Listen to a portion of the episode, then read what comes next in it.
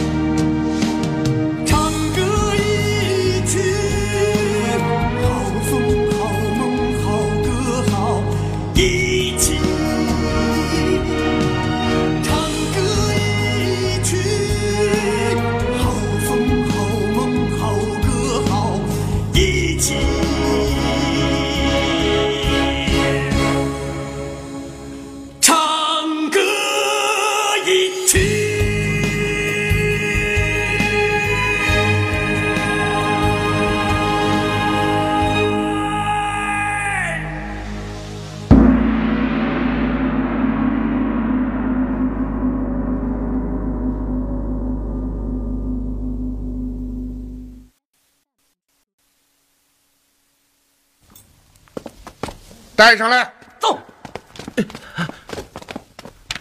参见大人。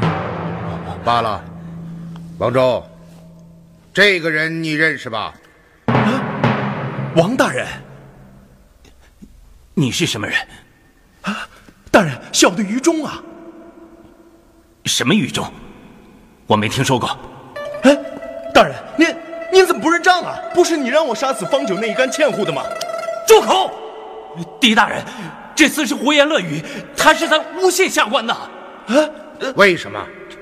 你连听都没有听说过他，他为什么要诬陷你？他他他也许像方九一样，对卑职怀恨在心呢。看来你的主人不认你了，这下子可麻烦了。杀人重罪，全都要你一个人承担了。姓王的，你既不仁，我也不义。你说你不认识我，好，就请几位大人到扬州漕运衙门查看花名册，看看我们六人是不是王周的手下。王周，且不说远的，我就说说你最近的几件私事儿，让在座的大人们当堂验证。若查无实据，所有罪过我于忠一人承担。嗯，好，说吧。自到洛阳之后，王周在青楼结识了一名女子，这名女子叫英英。别说了，你这个笨蛋，蠢货！咬死我，你能得到什么好处啊？你以为他们能放过你吗？啊！这把他带下去吧。是，走。怎么不装了？嗯，本阁还等着你继续玩下去呢。大大大好了，用不着那么客气啊，叫不叫大人倒没关系，还是赶快想想自己该怎么办吧。大人，贪领护区官银，扣发欠户的户曹饷，卑职都曾参与。杀人灭口，也确实是卑职下令。贪着户渠的银两，吃着欠户们的血汗，你竟然还能下令杀死那些无依无靠、流离失所的可怜之人？似你这等天良丧尽、心如蛇蝎的恶贼，人若不除，天必除之。亏你上得堂来，大言不惭，恬不知耻，口口声声以朝廷命官自居，真是不知这世间还有羞耻二字。大大人，哼，你也配头戴官服，你也配身穿这套官服，就是这张人皮，也不该披在你的身上。大人息怒，大人息怒，犯官还有下情回禀啊。你说的话，最好是我想听的，否则，明日清晨，我便上奏皇帝，将你申送东市，顷刻之间，便要儿悬首高阶。是是是是，说，是。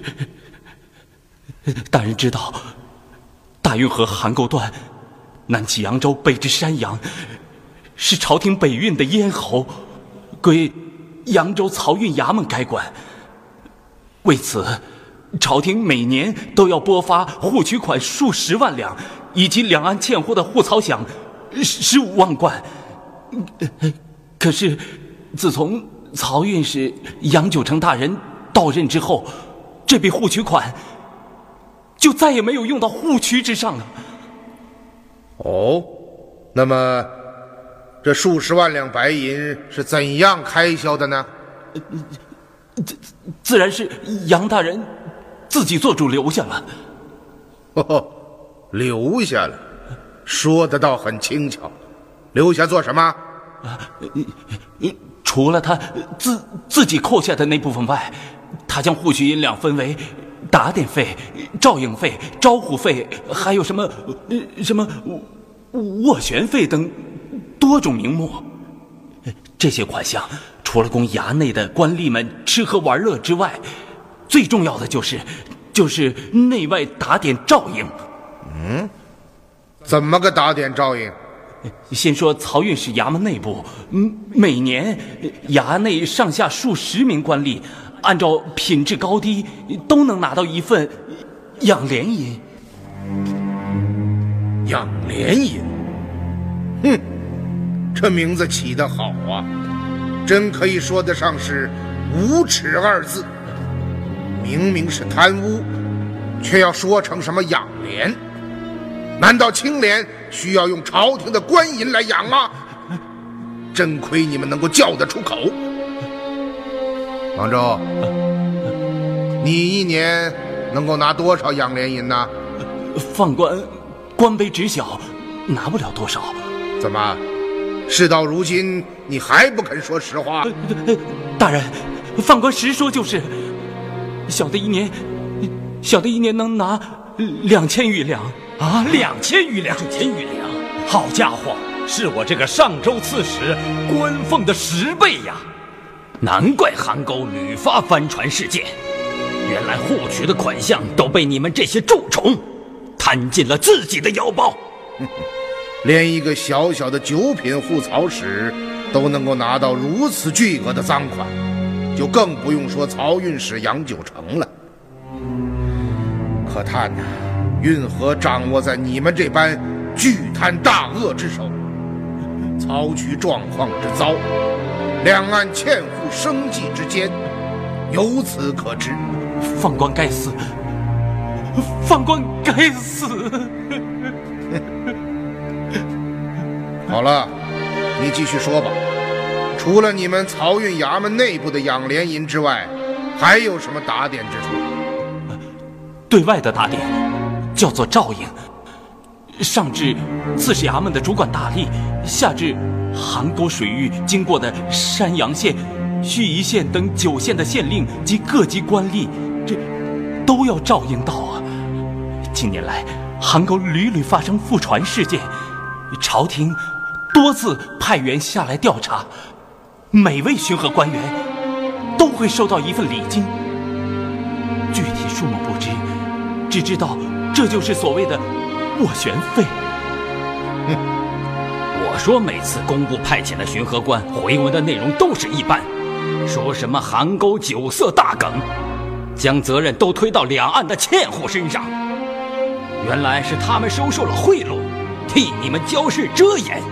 是是是是，黄州，我来问你，邗沟覆船的真实情况究竟如何呀？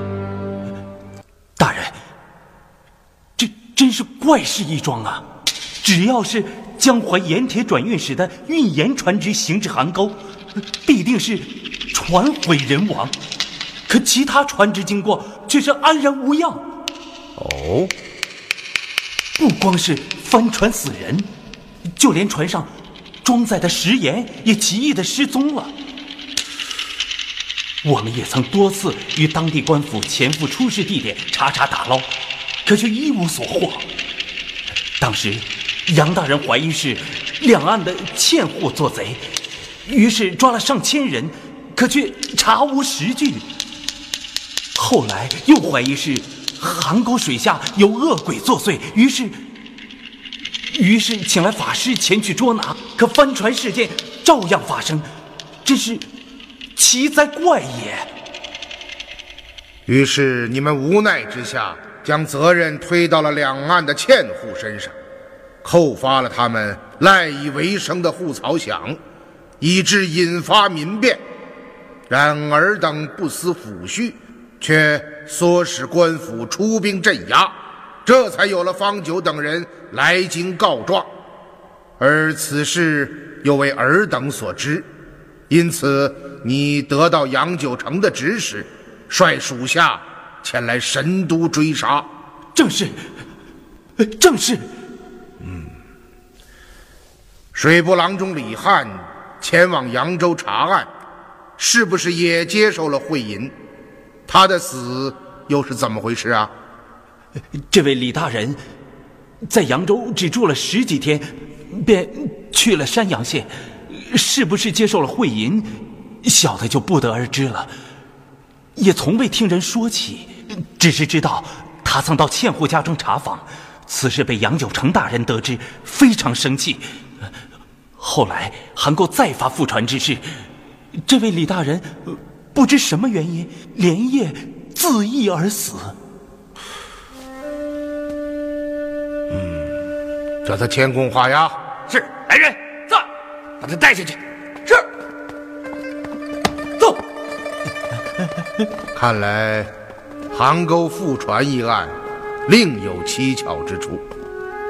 嗯大人，想不到今日一审便查出了以漕运使杨九成为首的全衙合谋贪污之事，真可谓是收获不菲呀！要不要传下处置使大令，拘拿杨九成等人进京拘问呢？嗯刚刚曾大人的话很对，扬州的水很浑呐、像这样的巨贪案，绝不是小小的漕运衙门一家便可做成，这内中定然另有隐情。哦，大人的意思是，凭我多年的办案经验来判断，邗沟覆船，食言无踪，李汉之死，欠户被杀，宁氏失踪，以及扬州漕运衙门合谋贪敛巨款，这一桩桩案子中必有紧密的关联，其中的蹊跷繁复、诡谲多变，绝非今天王周所述那么简单。王周官卑职小，无法接触到案件的真正核心。他所说的，只不过是本案的一些皮毛而已，其背后定然酝酿着更大的阴谋。恩师，我也这么看。如果仅凭王周今夜的供述，便对杨九成等人抓捕拘问，不但会打草惊蛇，使幕后元凶逃遁，还会造成除恶不尽的后果。说得好，不入虎穴，焉得虎子？此番我们奉圣谕南下扬州，就是要以此为引，究微探秘，惩处贪官，揪出幕后的黑手，将隐伏在运河两岸的毒瘤彻底铲除。因此，二位大人，今夜审讯王周之事要绝对保密，任何人不得将此事泄露出去。请阁老放心。嗯水泊郎中李汉是否受贿？他真正的死因究竟如何？这两点已成为本案的关键。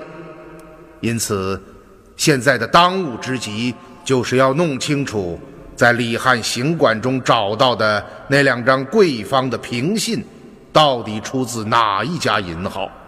阁老，卑职已派员前赴诸军使及道院查查，想不久便有结果。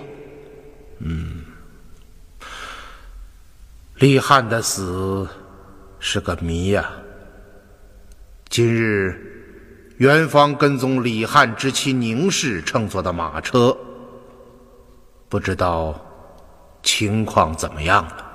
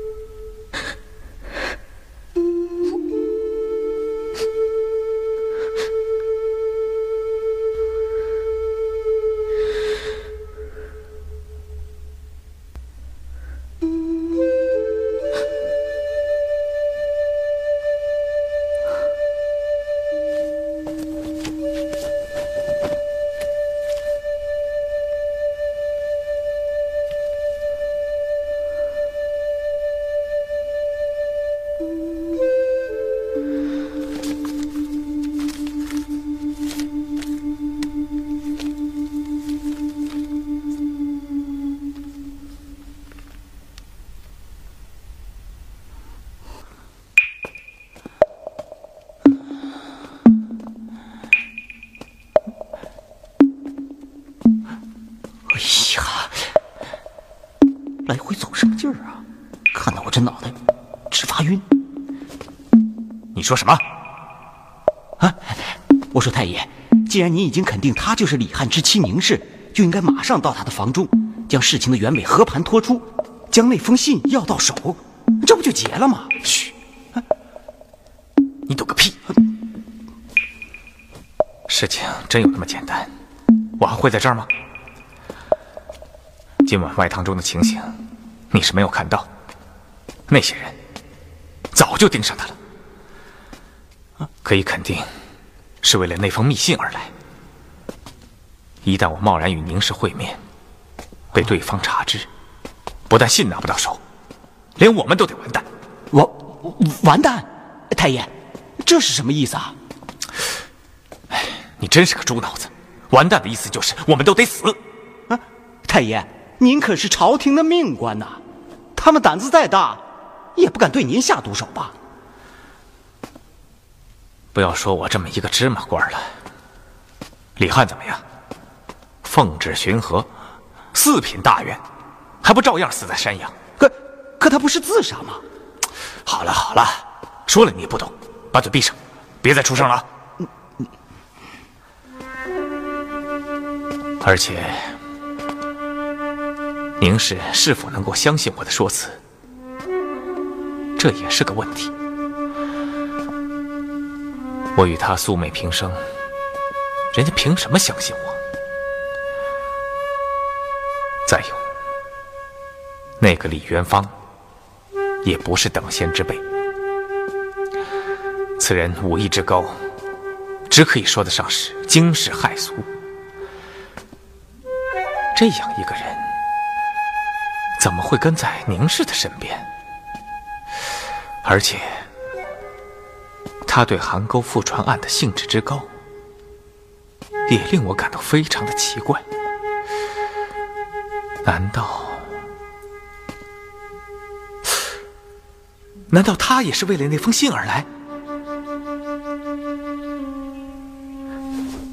怎么不说话啊？哑巴了？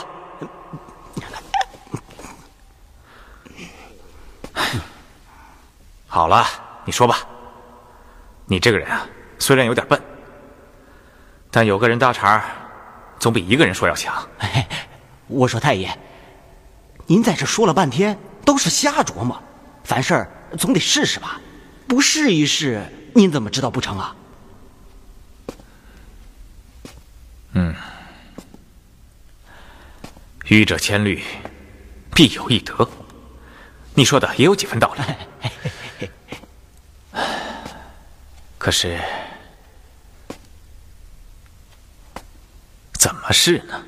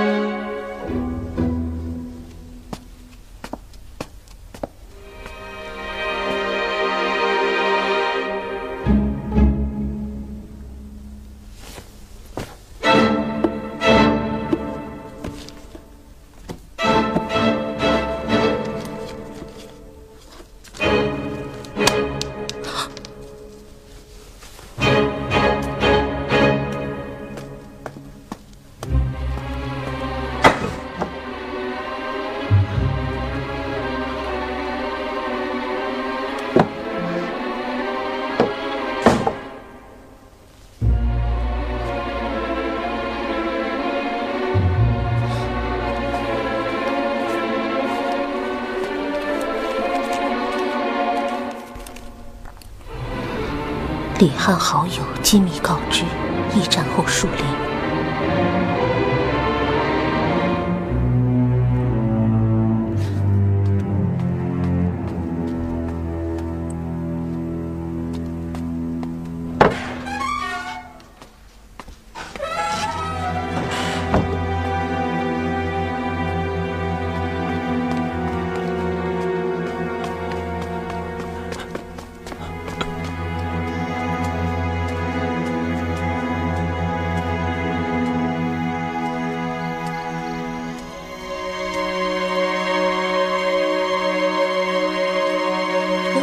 朋友，请现身吧。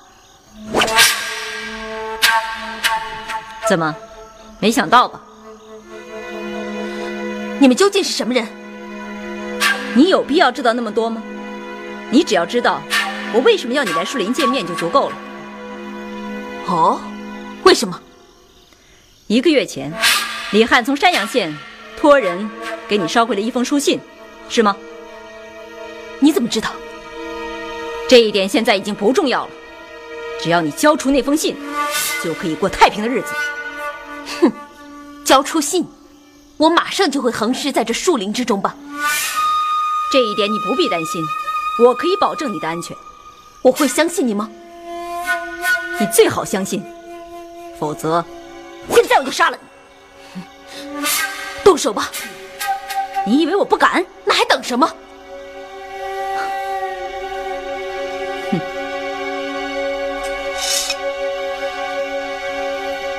你说的很对，我不能杀你。杀了你，就没有人知道信的下落。哦，对了，你那位武功高强的同伴呢？哼，你们怕他是吧？我谁也不怕。我知道，你怕他。你放心，他一定会找到我。我忘了告诉你，我虽然不能杀你，却可以折磨你，让你求生不得，求死不能。这样比杀了你更令我感到高兴。你是个畜生！你、真是个难缠的女人。你马上潜入驿站房中，将他的随身行囊取来，然后赶到通济渠畔的铁仙观跟我会合。是。将他抬上马车，我们立刻出发。是。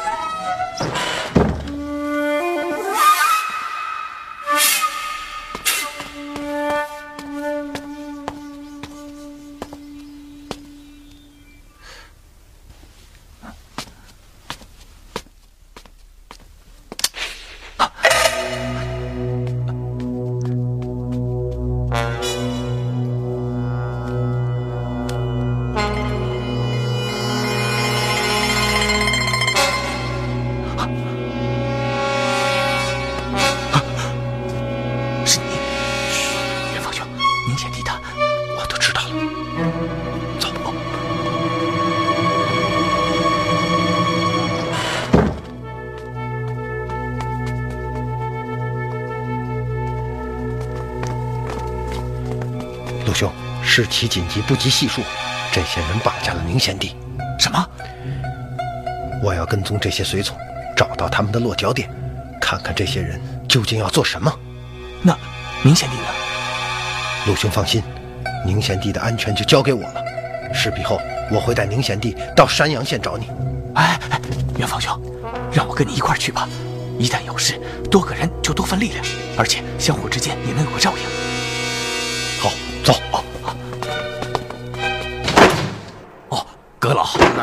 怎么样？查到了吗？查清了，开具这两张平信的贵方名叫洪通，可称得上是天下第一大贵方，在各道州县中都有其连号，很多大商贾的飞钱都是从那里开出的。洪通贵方的总号在扬州城中，我已经查过了。李汉这两张平信就是由扬州总号开出的。洪通贵方，正是。那么，用这两张凭信可以在洛阳兑出现银吗？当然可以，洛阳也有洪通的连号。嗯，这就怪了。既然这二十万两银子可以在洛阳兑出，李汉为什么不将这两张凭信捎回家中，而要留在山阳别馆的正堂之内？这明明是授人以柄啊！也许是他还来不及将平信转移，韩沟就又发复传之事。他自私，无法向工部和皇帝交代，这才选择了这条绝路。韩沟复传并不构成死罪，也不能完全怪到李汉身上。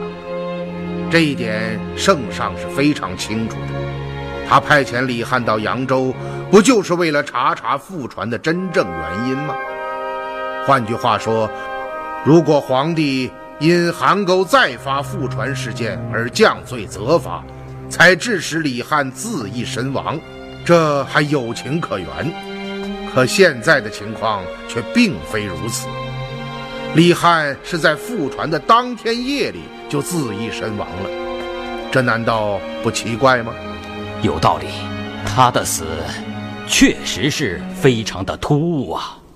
还有，据崔亮给阁部的回文中提及，李汉留下了遗书，在遗书中说，韩沟复船之事屡发，自己无颜面对圣上的信任所托，这才选择了绝路，是这样的吗？正是。嗯，也就是说，他在遗书中。并未提起受贿之事。简而言之，如果不是崔亮在正堂夹壁中找到了这二十万两银子的凭信，就没有人知道李汉受贿，是这样的吧？不错。嗯，这就奇怪了。既然没有人知道李汉受贿之事，那么他为什么要死呢？刚刚我们说过了。单凭韩沟复传这一件事，并不足以支持其自杀这个选择。难道李汉之死还有别的原因？嗯，有这种可能。然而目前的证据所显示，除了复传和受贿这两点之外，并没有其他的佐证可以支持你的这种说法。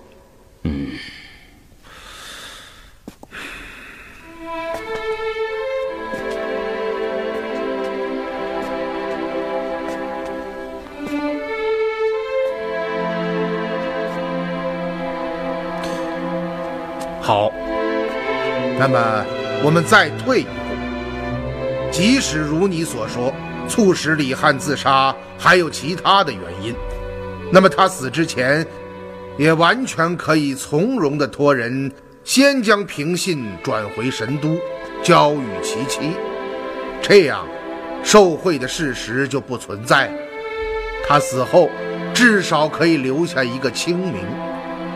可现在。他却选择了一个完全违背常理，甚至有些匪夷所思的做法，将自己受贿的证据留在了死亡现场。这正常吗？如此说来，李汉之死还存在着诸多疑点呢。嗯，应该说是扑朔迷离呀。我想，这内中定有隐情。嗯，我们不能再等了。要立刻出发赶赴扬州，曾泰，你马上安排仪仗鲁伯、钦差卫队及处置使专属，做好一应准备。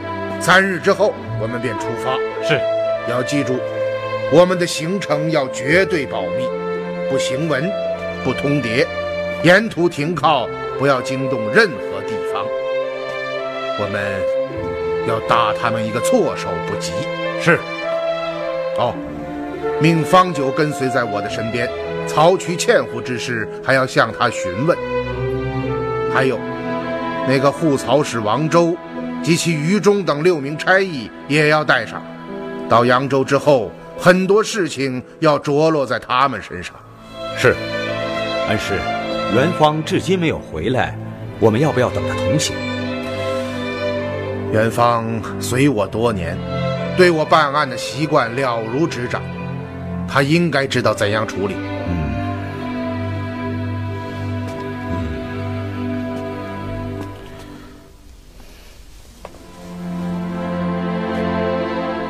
嗯，我们走水路，经运河赶赴扬州。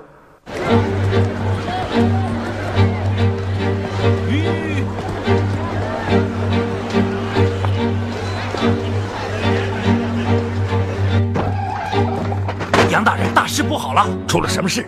王周率属下衙役在神都一家客栈中杀死了前去告状的贱户，不想案子却被狄仁杰所破。啊！狄仁杰正是，小的在京中隐伏打探，听旁人说起，狄仁杰只用了一天的时间便将命案勘破。嗯，王周和一众衙役全部落网。王周落到了狄仁杰的手里。正是，案子是在京兆府中秘密审理的。具体情形谁也不清楚。这个王周真是成事不足败事有余。我与他讲好，一定要将一干欠户带回扬州再做驱逐。谁让他在神都动手？真是岂有此理！大人，现在满园王周已经于事无补。狄仁杰身为宰辅，号称朝中神断，案子落入他的手中，可是大事不妙啊！您快想想下面该怎么办吧。唉，一旦王周吐露真相，我曹运是杨九成，定然是首当其冲。到那时，一切就都完了。怎么办？怎么办？走，去刺史衙门。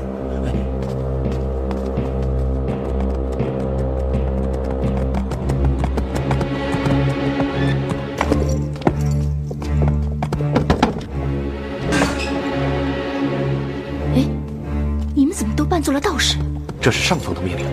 龙峰师兄在吗？正在大殿里等你，快去吧。好。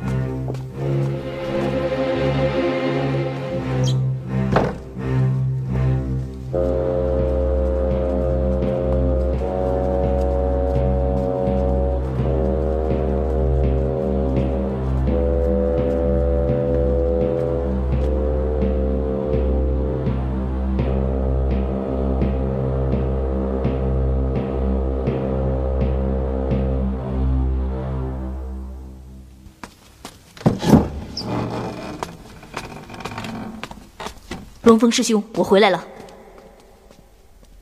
云姑呢？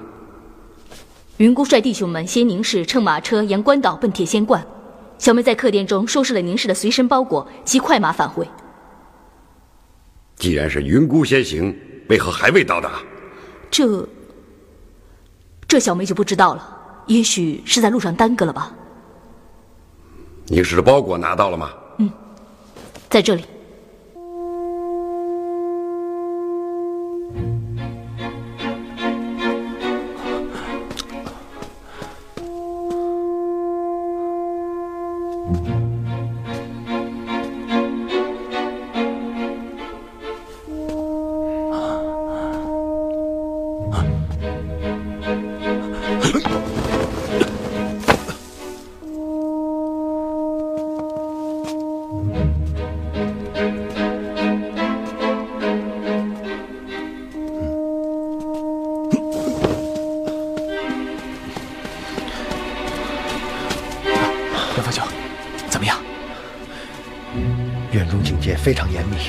又无藏身之处，贸然闯入必定会泄露行藏，打草惊蛇。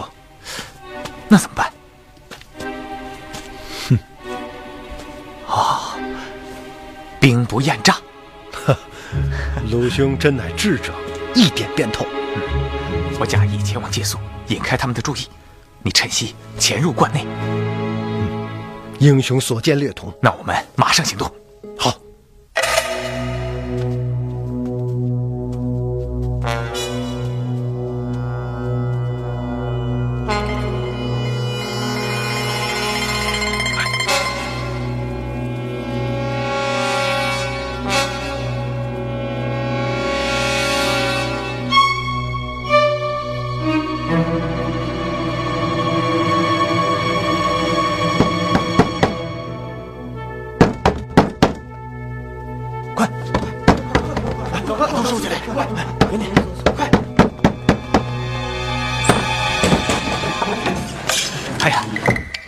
这位道爷，一介寒儒错投路径来到此地，这天色已晚，求道爷行个方便，借宿一宿。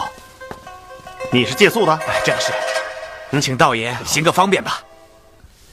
这位施主，小观人多屋少，无房可借，您还是转投别处吧。哎哎哎，那可不行啊！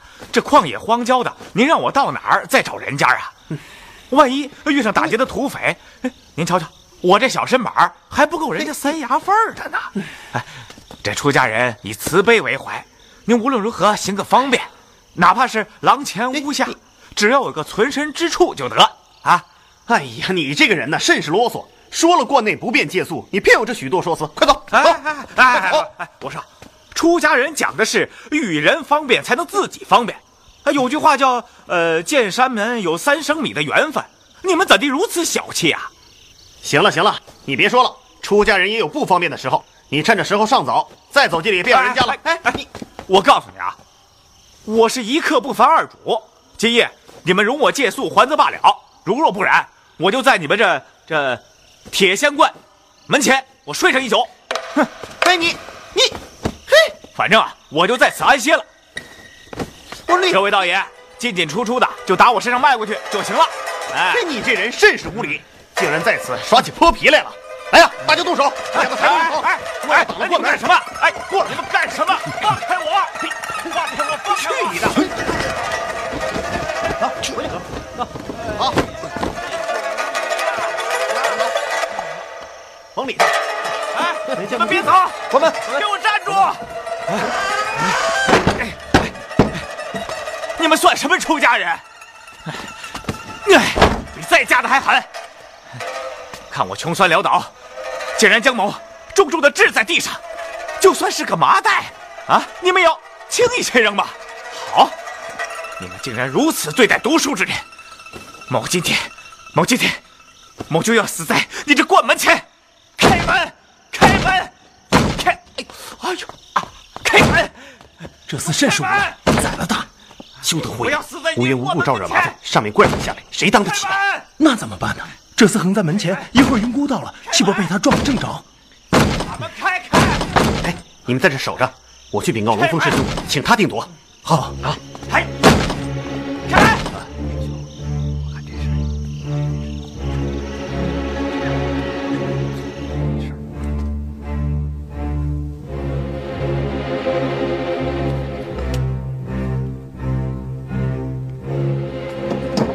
龙峰师兄。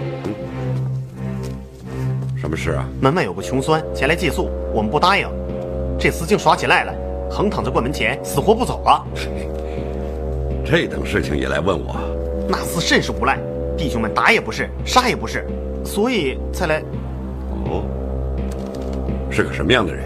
贼眉鼠眼，瘦骨嶙峋，一看就是个穷酸秀才。在前面安排一间耳房让他住下，派人盯着，只要发现异动，格杀勿论。是。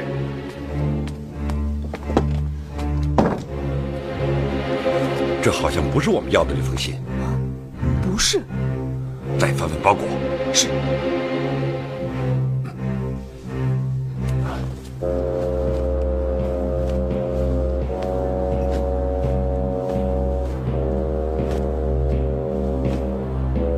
在宁氏的房间还发现了什么？没，没别的了，就只有这个包裹。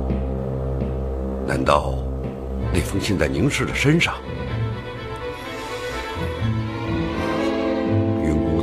不回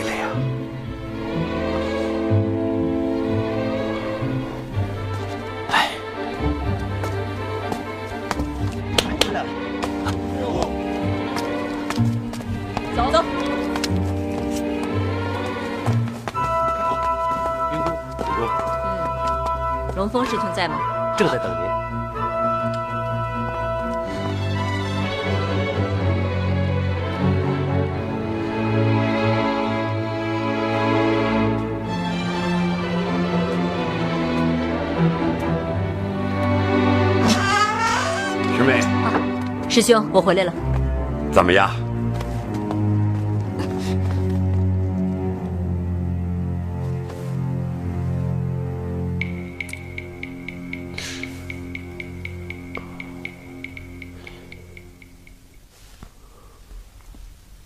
啊？有这等事？嘘！以小妹此计，此事定能成功。好吧，你智计过人，此事就交由你全权处置。嗯，我们铁手团在江湖上威名赫赫，不管雇主交付的事情多么艰深繁复，我们从未失手。这一次就看你的了。记住，一定要将那封密信拿到手。